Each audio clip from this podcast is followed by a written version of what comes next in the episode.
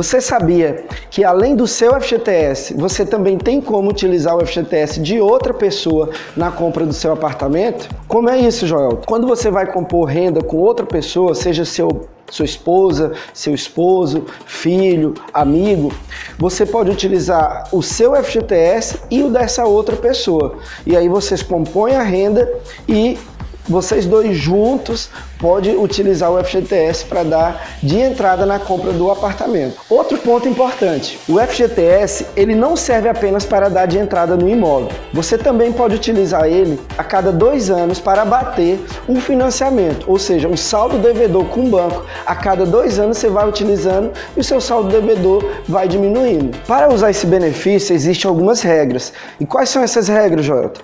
A primeira dela é o seguinte: você tem que ter mais de três anos de carteira assinada, somando todas as empresas já trabalhadas. Segunda regra, você tem que residir e trabalhar na cidade onde você está comprando imóvel.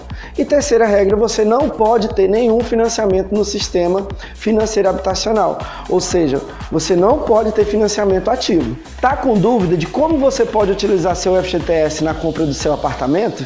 Entre em contato com os nossos corretores, eles vão te ajudar a reunir toda a documentação necessária e, se aprovado, você pode comprar o seu apartamento. É isso aí, pessoal. Gostou desse vídeo?